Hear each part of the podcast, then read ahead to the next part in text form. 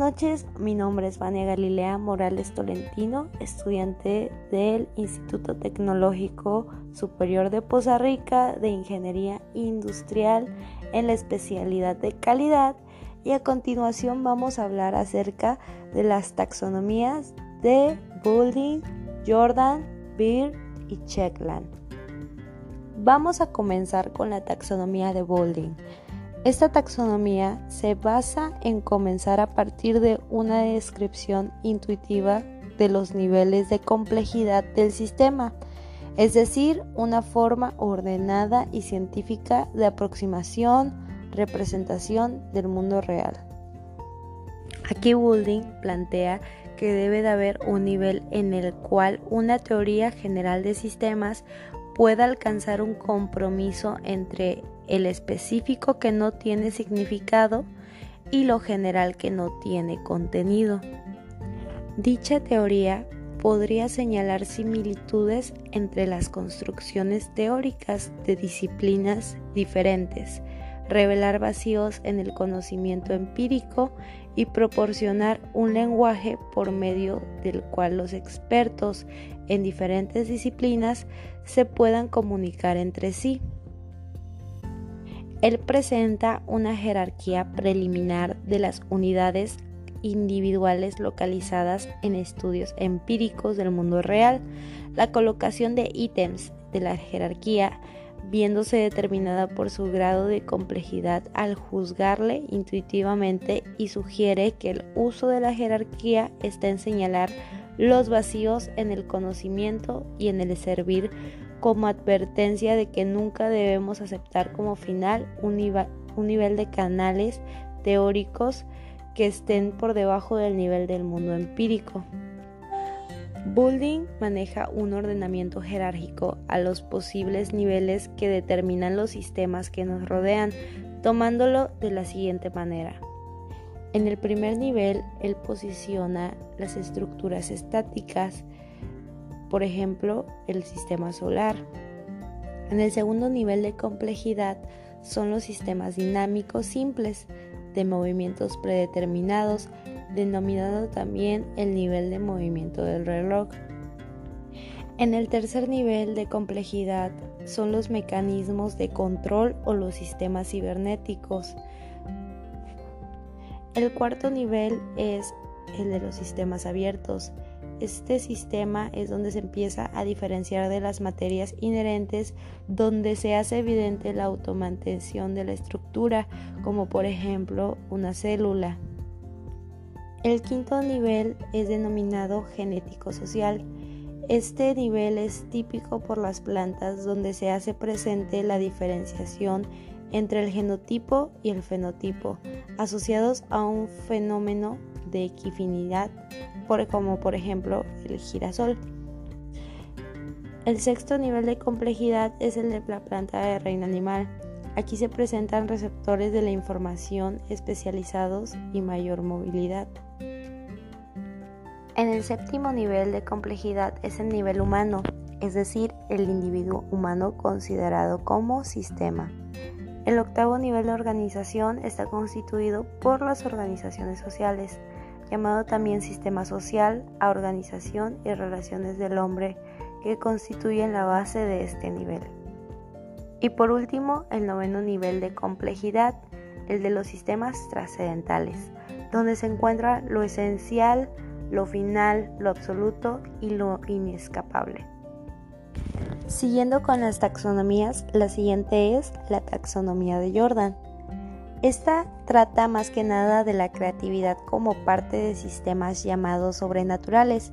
Esta taxonomía indica la transformación del espacio sobrenatural en el que el sistema creativo se extiende al espacio físico de nuestros sentidos empíricos. Jordan nombra ocho clases de sistemas sobre la base de tres pares de los polos opuestos, del cambio, el propósito y la conectividad. La taxonomía de Jordan describiría la creatividad como la octava categoría de un sistema organísmico funcional no resuelto, una parte continua del espacio-tiempo. Jordan hace referencia a otra categoría de sistemas sobrenaturales. Sugieren que el sobrenatural esté más allá de los conocimientos, por lo tanto es difícil trabajar este modelo.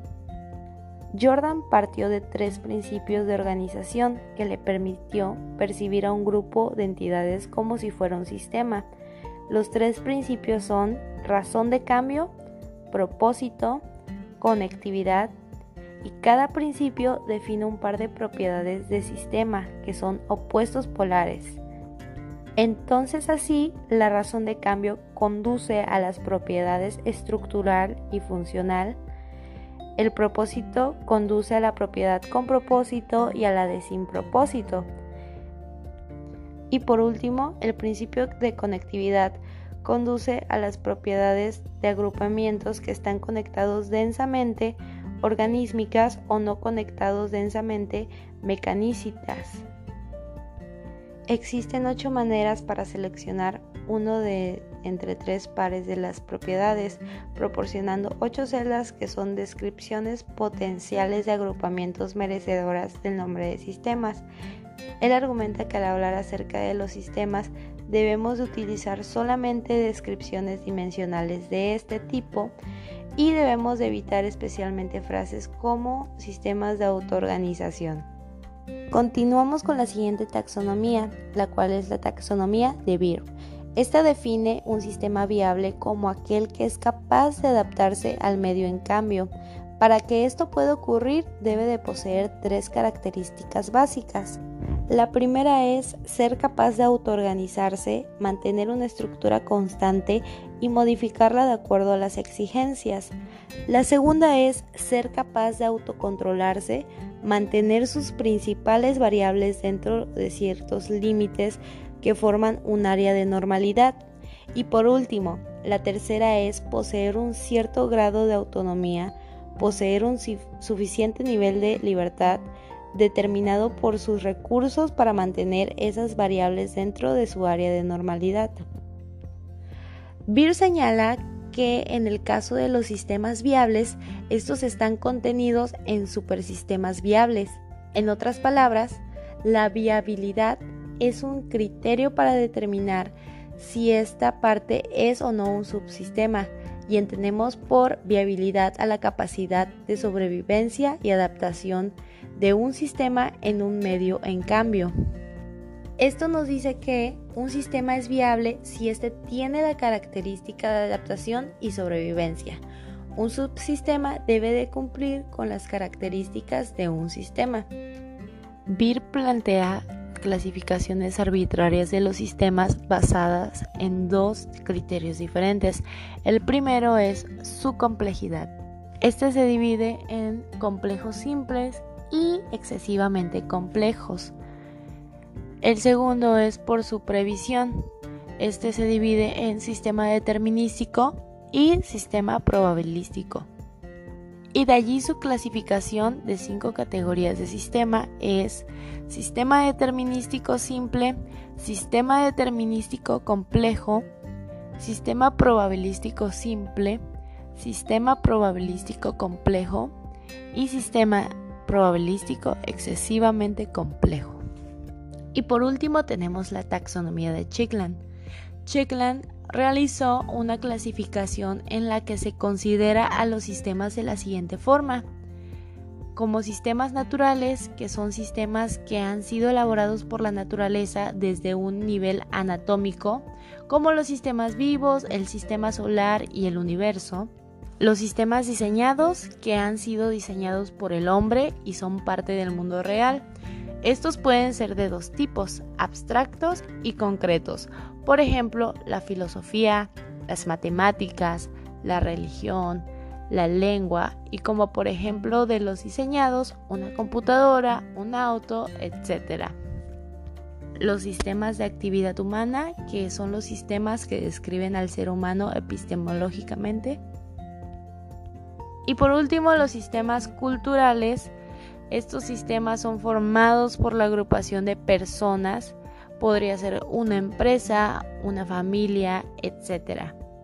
Entonces, en resumen, podemos decir que Chigland ordenó los sistemas en cinco secciones, que serían los naturales, diseñados, actividad humana, sociales y por último trascendentales.